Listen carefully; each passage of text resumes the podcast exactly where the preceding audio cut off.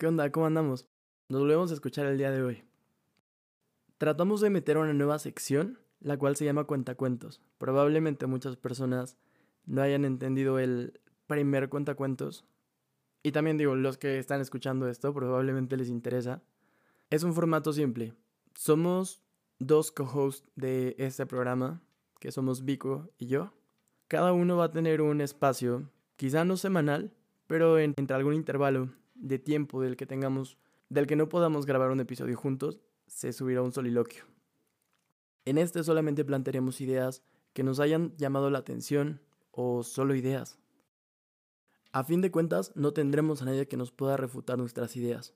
No será una conversación, pero justo esa es la idea. De todo lo que vas a escuchar a continuación, podemos afirmar algo como un inicio. No tenemos todas las respuestas y tampoco sabemos todo. En realidad, no sabemos nada. Pero como lo dice el intro, podemos seguir opinando sin que importe nuestra opinión. Bienvenidos al primer episodio. Saben, es curioso. Hace unos años invertía mis domingos en comprar plumones y recolectar cartón para simular armas de mi caricatura favorita.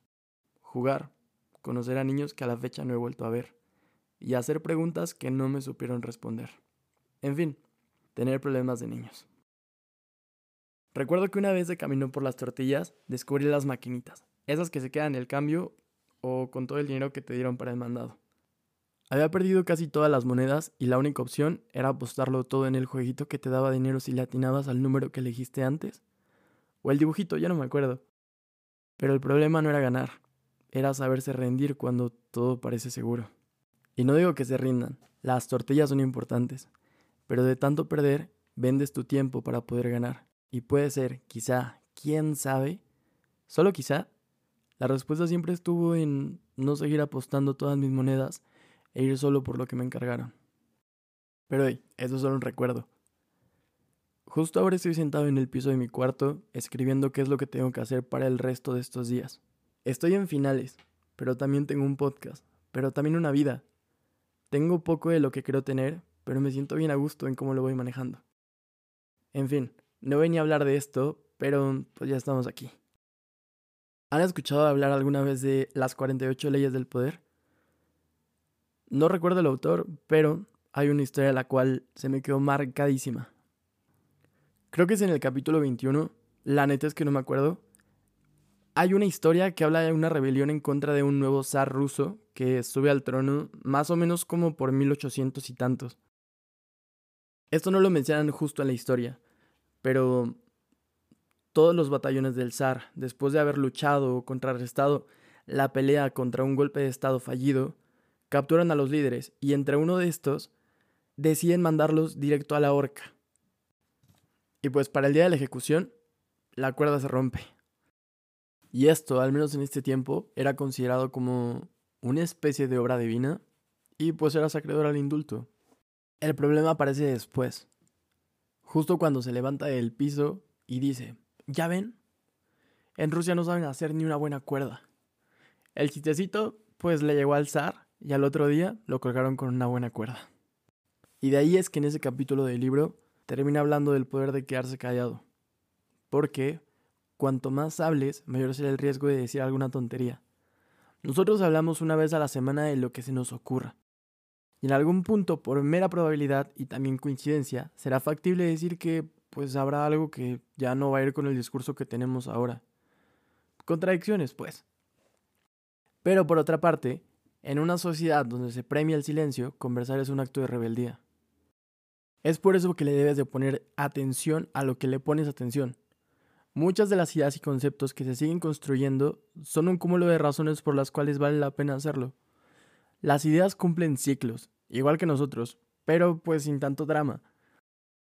Se presentan como una tesis válida que pues le da enemigos, una antitesis. Se pelean y resuelven sus diferencias, creando una síntesis, que nos a regresar al punto inicial, este terminando la vuelta de un ciclo pero iniciando una nueva. La deformación y ampliación de una idea que realmente termina siendo esa deconstrucción que tanto esperamos suceda. Pero ¿Cómo le hacemos si hay tanto de qué hablar? Mucho de lo que justo ahora no se habla siempre ha estado ahí. realmente solamente hace falta verlo. Yay, sé que justo lo que acabo de decir suena a mero sentido común, y lo es, pero ¿no el sentido común es el menos común de todos los sentidos? Todo el tiempo las circunstancias cambian, y lo que sabemos como normal es lo que pasa desapercibido todo el tiempo, porque no causa conflictos o interés. Es por eso que de forma inconsciente nos da miedo relacionarnos con las ideas, porque sabemos que eso implica mirarnos al espejo y cuestionarnos, pero también cambiar. Y la verdad es que no podemos juzgar a los demás. Nos estamos creando y nos dejamos crear por los cambios. Creo que no les había contado, pero Beiko y yo tenemos muchas formas de seguir un tema. Pero para concluir con algo, pues la neta es que no se sabe. Creo que es un poco raro, pero pasa todo el tiempo. Es mejor seguir el camino y no dejarlo, pues, nada más porque sí. Eso generalmente se puede conseguir como cerrar un tema, pero pues no pasa tan a menudo. Siempre hay algo nuevo que decir, algo que opinar. Pero todas estas ideas se pueden compilar en una sola. Esto es un fragmento del libro de Roberto Martínez que habla sobre el problema de las balas infinitas. Y es que la distancia que hay entre un método análogo y el que conocemos es un montón. Las diferencias son evidentes, pero lo único que tienen de distancia es la limitación. Las Kodak de un rollo no mayor a 33 fotos, más o menos, te hacen buscar la foto y no una más. Por eso es que crear a partir de un recurso limitado tiene a su favor su límite. Y como toda limitación, esta puede ser tomada como una ventaja. Gran parte de los medios digitales hacen que tomes el trabajo pues más a la ligera, porque sabes que tienes recursos ilimitados, y eso afecta la calidad de tu trabajo negativamente. Es mejor tener pocas buenas opciones a tener muchas malas opciones. Así que limita tus propias balas para obtener los mejores resultados. Es eso, solamente aprende a elegir tus batallas. Pero bueno, esto ya como punto final. Me ha pasado últimamente que he llegado a un proceso como cuando terminas un juego en la Xbox o PlayStation, lo que juegues, que te van apareciendo logros de el videojuego que estés jugando todo el tiempo. Y para mí en este juego llamado vida, voy a elegir el carácter de una señora. Porque la verdad es que yo ya menciono pues dichos en conversaciones comunes, y esta no va a ser la excepción. Como diría el buen don Tomás en como dice el dicho, de lo bueno, poco.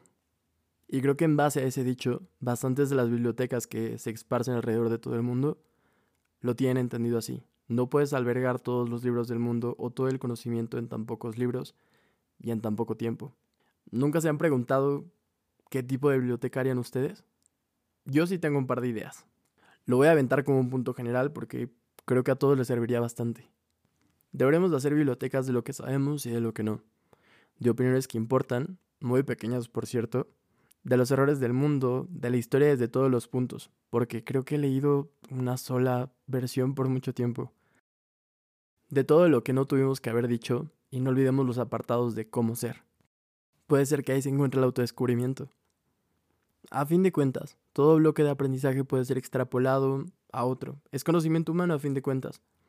La especialización hace que existan compilados como todos estos. Pero bien, ni aun teniendo todo esto, podríamos entender bastantes cosas. Para mí, deberíamos de dejar de combatir a las personas y empezar a combatir a las ideas. Ok, creo que solo es bastante fácil darle una conclusión a bastantes temas. Si llegaste hasta aquí, espero algo te haya podido resonar.